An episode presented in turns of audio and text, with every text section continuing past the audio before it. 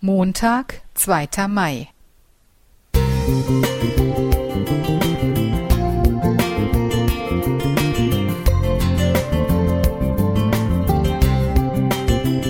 Ein kleiner Lichtblick für den Tag.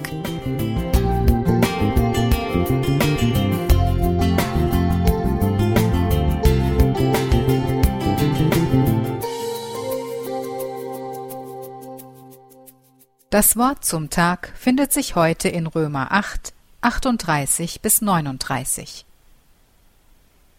Denn ich bin gewiss, dass weder Tod noch Leben, weder Engel noch Mächte noch Gewalten, weder Gegenwärtiges noch Zukünftiges, weder Hohes noch Tiefes, noch irgendeine andere Kreatur uns scheiden kann von der Liebe Gottes, die in Christus Jesus ist, unserem Herrn.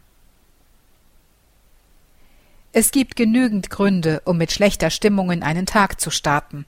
Immer gibt es neue Hiobsbotschaften.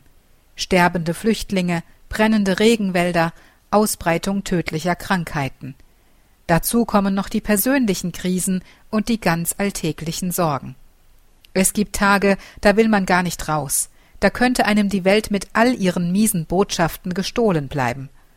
Das Problem dabei ist, das Leben findet nun mal da draußen statt in dieser Welt mit ihren schlechten Nachrichten. Am Limburger Dom sah ich letztens ein Plakat, auf dem stand in großen Lettern nicht Hiobsbote, sondern Freudenbote sein.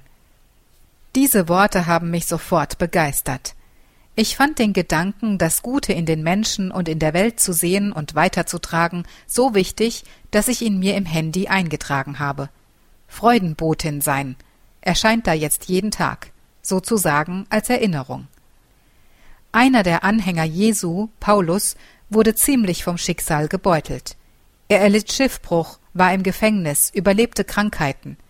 Bestimmt war ihm nicht immer zum Jubeln, und trotzdem schrieb er an die frühchristliche Gemeinde in Rom Weder Tod noch Leben, weder Gegenwärtiges noch Zukünftiges können uns scheiden von der Liebe Gottes. Das heißt auch, nichts kann uns auseinanderbringen, zwischen Gott und mich passt kein Blatt Papier. Selbst dann, wenn ich zweifle, mich sorge, selbst dann, wenn ich sterbe. Ich finde, das ist ein unglaublich frohmachender Gedanke. Ich brauche mich nicht zu verbiegen, ich darf einfach leben im Vertrauen auf Gott. Das heißt nicht, dass ich durch die Gegend renne und ständig Freut euch rufe, aber ich versuche so zu leben, dass andere spüren können, da gibt es eine frohe Botschaft. Freudenbote zu sein ist eine Lebenshaltung und oft ganz unspektakulär. Wenn ich an der Supermarktkasse dem Kunden vor mir meinen Stoffbeutel schenke oder die hundertste Partie Mau Mau mit den Kindern spiele. Freudenbote zu sein heißt, die Freude am eigenen Leben wahrzunehmen und jemandem eine Freude zu machen.